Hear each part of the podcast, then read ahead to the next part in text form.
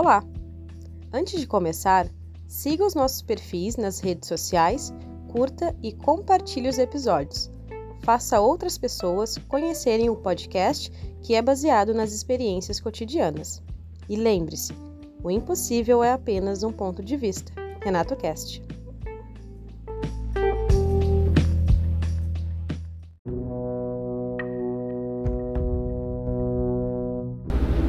Antes de iniciar o episódio, gostaria de agradecer aos nossos parceiros: William Vargas Fotografia, plataforma de ensino Cultive e loja de pulseiras artesanais Encanto.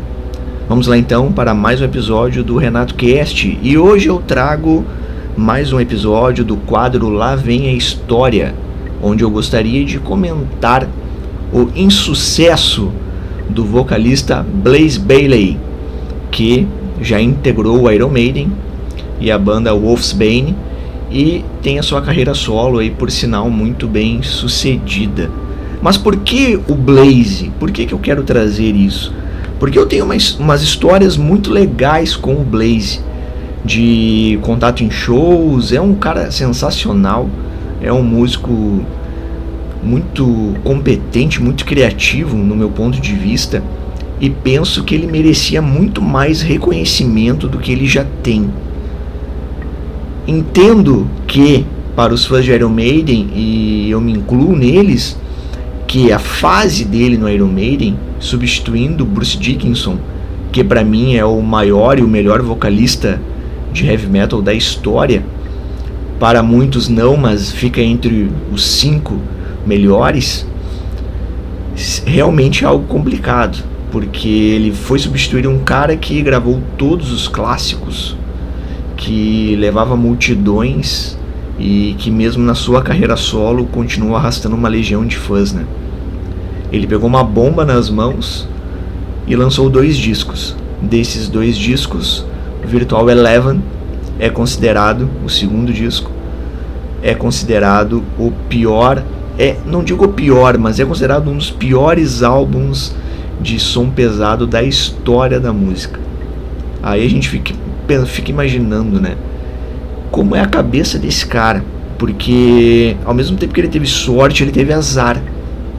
Ele integrou a maior banda de heavy metal do planeta, gravou dois álbuns, e um desses dois álbuns é considerado um tá no top 3 assim dos piores álbuns de metal da história. Mas o que isso tem a ver com desenvolvimento humano e enfim, filosofias diárias do Renato Cast e tudo mais.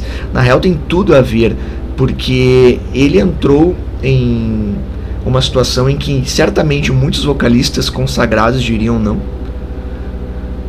Ele aceitou um desafio tremendo onde ele sabia que no interior dele ele, ele entendia que seria muito difícil agradar os fãs e, muito, e ainda mais em performances ao vivo, porque são dois vocalistas que se destoam bastante.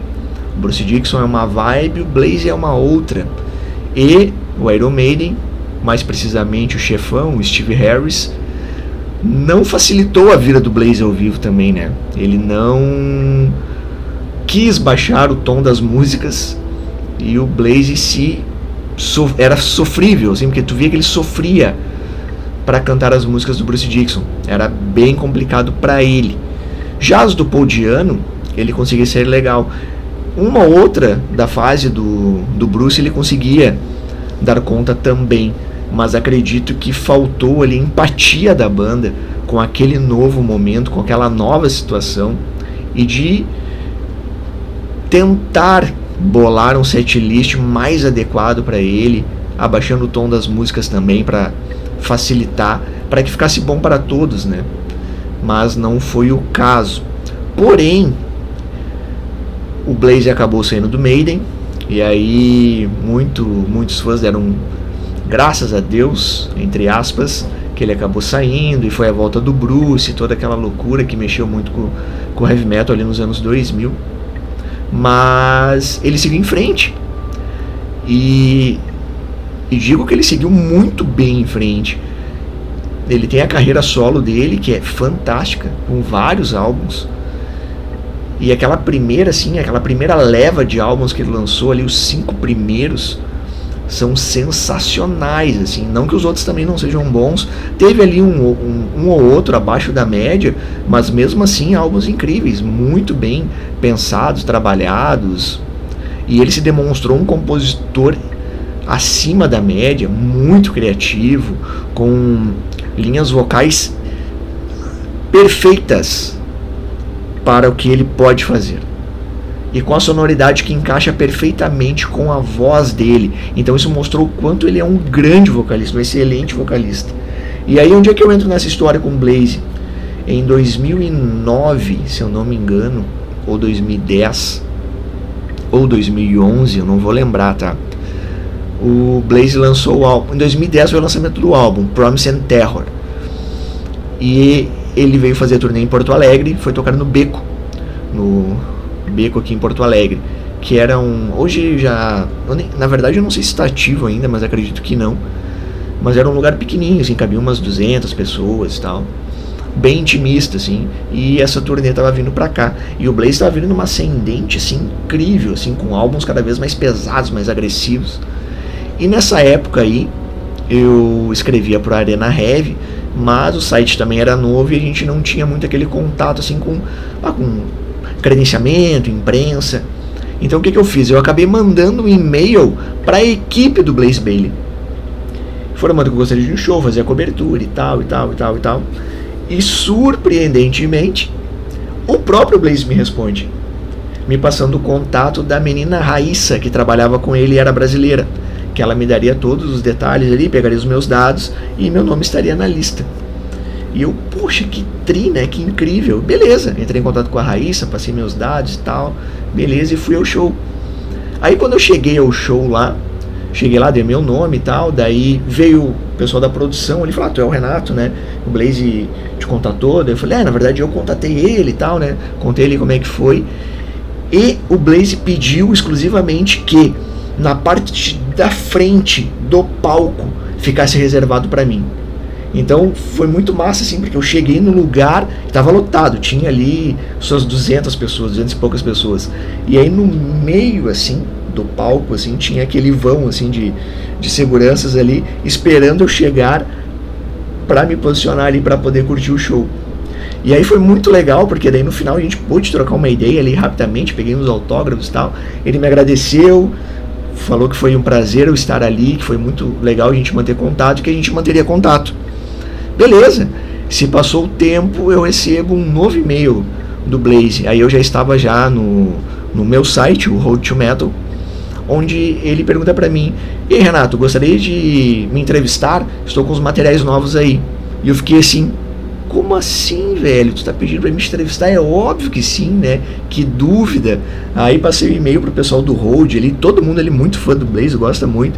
E foi uma comoção, assim, pro site, porque aí nós fizemos uma entrevista comunitária, assim. Cada um ali fez duas, três perguntas. E foi chuva de pergunta para ele. Mandamos para ele. E ele respondeu super de boa, super tranquilo. E quando ele lança material novo, ele também me encaminha um e-mail lá com o link de exclusividade para mim poder escutar e poder fazer a resenha, como aconteceu agora no último ao vivo que ele lançou, foi a mesma coisa. Agora, inclusive, ele também está gravando material novo, né? Mas o que, que eu quero dizer com isso? O Blaze ele é um cara que teve uma história no início musical lá com Wolfsbane, underground, bem apagada, foi de um sucesso repentino ao Iron Maiden, mas também experimentou muito o ódio dos fãs, a chacota, as brincadeiras de mau gosto. E mesmo assim ele não desistiu, ele foi resiliente. E é uma pessoa extremamente humilde, super acessível. Todas as entrevistas que eu li, que eu já vi em vídeo dele, ele é um cara super solícito, super gente fina e não tem medo de enfrentar esse passado. Eu já entrevistei ele duas ou três vezes. Eu, eu pelo menos eu não me recordo de ter perguntado algo do Iron Maiden para ele, tá? Mas outras entrevistas que eu já acompanhei, o pessoal sempre pergunta e ele responde com muita tranquilidade. E ele deixa bem claro, assim, que foi um marco importante na vida dele, ok, mas ficou lá atrás. O que importa é daqui para frente. E esse é o pensamento. ele não ficou preso àquele passado, ele não ficou preso àquelas críticas, ele simplesmente seguiu em frente. Ele deu a volta por cima. Ainda penso que ele merecia muito mais reconhecimento, merecia muito mais destaque, porque o trabalho solo dele é sensacional. O trabalho solo dele com Wolfsbane também é fantástico. E as pessoas às vezes desconhecem só porque ele acabou sendo ex-vocalista do Iron Maiden, não gostou do que ouviu e simplesmente, ah, não vou ouvir, não gostei dele no Iron Maiden.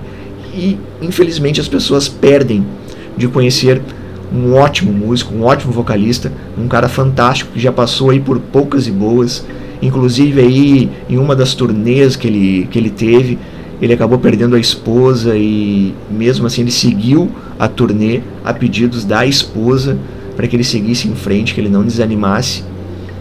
E o cara segue aí firme e forte, não fazendo um comparativo assim, mas que eu acho que nem cabe, mas são histórias que é uma história que poderia ter sido diferente, por exemplo, a do Paul Diano. Ele lançou dois clássicos absolutos com Iron Maiden, que são os dois primeiros álbuns, o Iron Maiden e o Killers. E muitos fãs não gostam da fase do Bruce, gostam até ali com o Paul Diano. E infelizmente o Paul, ele não segue em frente, ele vive do passado até hoje. E ele não se demonstra ser incomodado com isso, né? Mas ele poderia muito mais. É também um vocalista muito talentoso e poderia ter seguido em frente. E o Blaze seguiu, lançou o Dex Factor, que para mim é um clássico da Iron Maiden, para mim ele está no meu top 5 assim dos álbuns do Maiden, é um álbum fantástico. E o Virtual Eleven, que acabou sendo aí massacrado, criticado, que é um álbum que eu gosto, tem os seus problemas, tem os seus defeitos, mas não penso que é um dos piores álbuns da história, mas essa é a minha opinião. É isso. Renato quer chegando ao final. Em breve traremos aí mais histórias.